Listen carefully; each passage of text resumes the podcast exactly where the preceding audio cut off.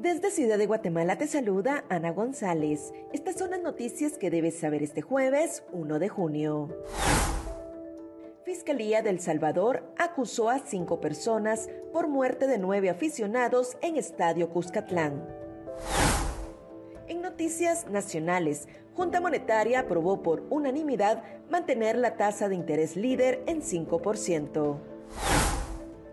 El periodista José Rubén Zamora escuchará su sentencia el próximo 14 de junio. A partir del 11 de agosto será obligatoria la clasificación de desechos en Guatemala.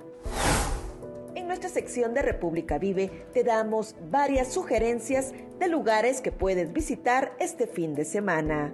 También te contamos sobre los principales hechos históricos que marcan las efemérides de este 1 de junio.